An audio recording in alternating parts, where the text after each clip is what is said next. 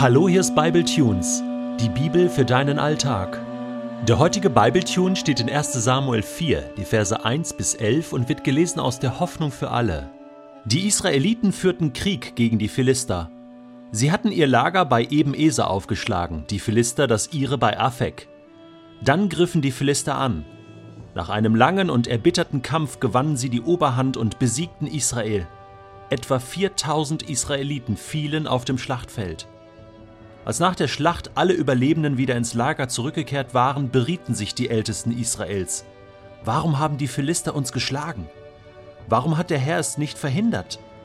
Lasst uns die Bundeslade des Herrn zu uns ins Lager holen, dann ist der Herr selbst bei uns und verhilft uns sicher zum Sieg über unsere Feinde. So wurde die Bundeslade, auf der Gott der Allmächtige unsichtbar zwischen den beiden Cherubengeln thront, von Silo nach Eben-Eser gebracht. Elis Söhne, die Priester Hophni und Pinas, begleiteten sie. Als die Bundeslade im Heerlager ankam, fingen die Israeliten zu jubeln an. Sie lärmten so laut, dass die Erde dröhnte. Die Philister hörten natürlich das Geschrei. Was ist da drüben los? fragten sie einander. Was ist in die Israeliten gefahren? Als sie erfuhren, dass die Bundeslade des Herrn ins Lager gebracht worden war, packte sie die Angst. Ihr Gott ist zu ihnen ins Lager gekommen, schrien sie. So etwas hat es bisher noch nie gegeben. Jetzt sind wir verloren, denn wer kann uns noch retten vor diesem mächtigen Gott der Israeliten?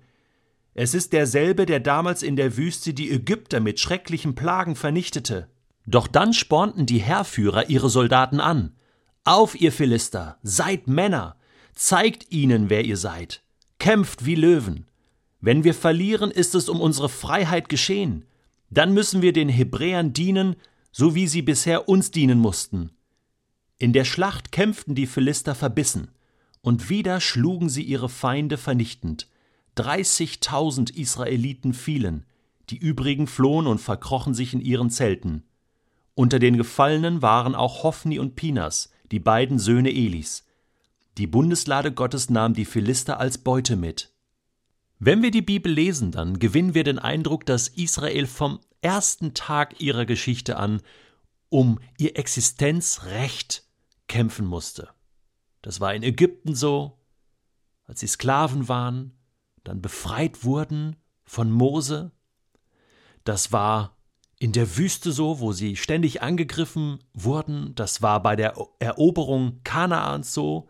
Und das war durch das ganze Buch Josua und Richter bis hier, bis zum ersten Buch Samuel so, dass sie ständig sich im Krieg befanden. Und es hörte nie auf im Alten Testament, auch im Neuen Testament. Bis heute, aktuell, können wir sagen, Israel ist im Dauerkampf, im Dauerkrieg. Und es war auch schon immer so, dass sie Kriege nur gewonnen haben, mit ihrem Gott auf ihrer Seite. Es gibt Beispiele im Buch Josua, da wo Israel den Bund nicht gehalten hat, nicht gehorsam gewesen ist, wo sie Gott enttäuscht haben, wo sie ihn bestohlen haben, ihn entehrt haben, dass sie verloren haben. Und so war es auch hier. Ich meine, die ersten drei Kapitel im Buch Samuel beschreiben den desolaten Zustand im Land. Es gab kein Wort Gottes mehr, keine Propheten. Und das Heiligtum in Silo war eine Katastrophe. Ja, gewalttätige, machtmissbrauchende, äh, sexuell gierige äh, Priesterfratzen, die den Tempel Gottes, das Heiligtum, entehrten. Samuel war der einzige Lichtblick. Und wir haben schon darüber gesprochen. Gott baut da etwas Neues auf. Aber so weit war es noch nicht. Jetzt ist Krieg gegen den Erzfeind, die Philister. Und da wird es noch einige heiße Kämpfchen geben. Und es kam zur Auseinandersetzung und 4000 Israeliten starben auf dem Schlachtfeld. Jetzt kamen die zurück ins Lager und sie berieten sich mit den Ältesten Israels, die Verantwortung für das Land haben, die auch auf Gott hören, die im Gespräch sind, die auch die wichtigen Fragen stellen. Und hier kommen die wichtigen Fragen. Warum haben die Philister uns geschlagen? Warum hat der Herr es nicht verhindert? Ja, gute Frage. Sehr gute Frage. wenn dann etwas schief geht im Leben, zu fragen, Gott, wo warst du? Warum hast du nicht geholfen? Warum warst du nicht da? Und diese Frage hätte jetzt der Einstieg sein können für das Volk, für die Ältesten, zu sagen, oh, ich glaube, es lag daran, dass wir die letzten gefühlten hundert Jahre nicht so gehorsam waren. Gott hat ja nicht geschwiegen, er hat ja zu Eli gesprochen. Er hat ja zu Samuel gesprochen. Es gab diesen Input von Gott.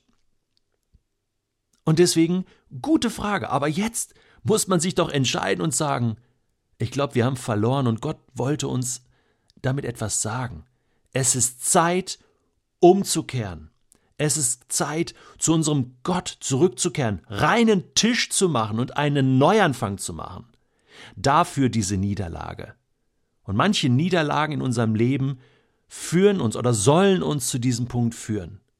Es ist nicht immer Gott, der da am Werk ist, aber hier war es so und es gibt diese Situation. Aber was machen die Deppen? Bin jetzt mal ganz offen und ehrlich, was machen die?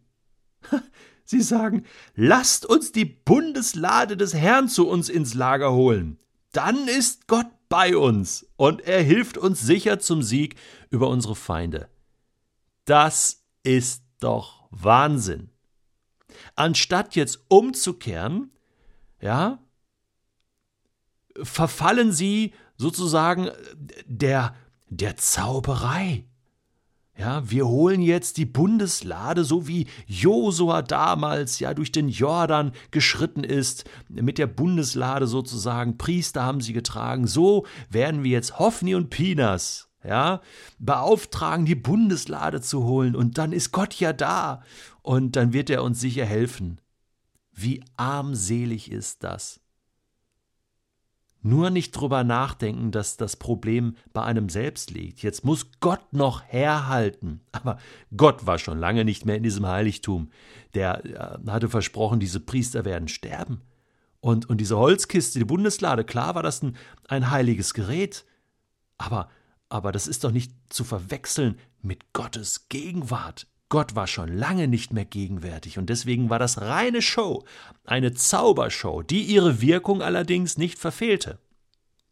Als die Bundeslade dann kam mit den Priestern, die waren natürlich voll eingekleidet in ihrer, in ihrer tollen Priestermontur, alles Show, ja. Äh, da gab's natürlich einen Jubel, ja. Gott ist da und wir werden gewinnen, ja. Und, und äh, reine Emotion. Ja, da wird quasi durch, durch Sprüche und durch eine Show ähm, äh, geilt man sich sozusagen auf und, und glaubt plötzlich an den Sieg. Tja, die Philister haben das natürlich auch mitbekommen. Die hörten das und dachten sich, meine Güte, was ist da los? Und sie bekamen erst Angst, weil sie wussten um die Macht Gottes. Sie wussten aber nicht, dass da nur eine Holzkiste stand und dass das nur Show war und der Gott Israels gar nicht mehr auf der Seite des Volkes war. Deswegen haben die allen Mut zusammengenommen und gesagt, okay, wir kämpfen jetzt. Und, und auch wenn wir verlieren und sterben müssen, aber wir wollen nicht Sklaven von den Hebräern werden. Und so zogen sie in den Kampf und gewannen, weil da war kein Widerstand, da war keine Kraft Gottes auf der anderen Seite und Israel starb. 30.000 Soldaten fielen. Das war der totale Untergang. Und jetzt war man gezwungen, nachzudenken und neu anzufangen. Die Niederlage Israels war nicht nur physischer Art, das auch. Sie war vor allem aber geistlicher Art. Die Bundeslade wurde geklaut und war nun in Feindeshand, das Heiligtum entehrt und entleert, kann man sagen, und Hophni und Pinas, die beiden jungen Priester, tot und Eli sowieso schon entlassen. Das heißt, der geistliche Untergang war nun amtlich. Feierabend. Jetzt musste man aufwachen. Und das ist Sinn dieser Übung. Und Gott lässt manchmal diesen totalen Untergang zu in unserem Leben, um uns aufzurütteln und sagen, ich, ich will nicht, dass du jetzt rumzauberst in deiner Not. Du warst so lange ohne mich unterwegs, so lange ungehorsam und jetzt versuchst du es mit, ich gehe mal wieder in den Gottesdienst, ich lese doch Bibel, ich spende was, mit irgendwelchen geistlichen Zaubereiübungen. Um die geht es erstmal gar nicht. Das ist gut, wenn du die Beziehung zu Gott lebst, aber nicht in dieser Situation. Jetzt geht es erstmal um eins. Gott will erstmal dein Herz zurück.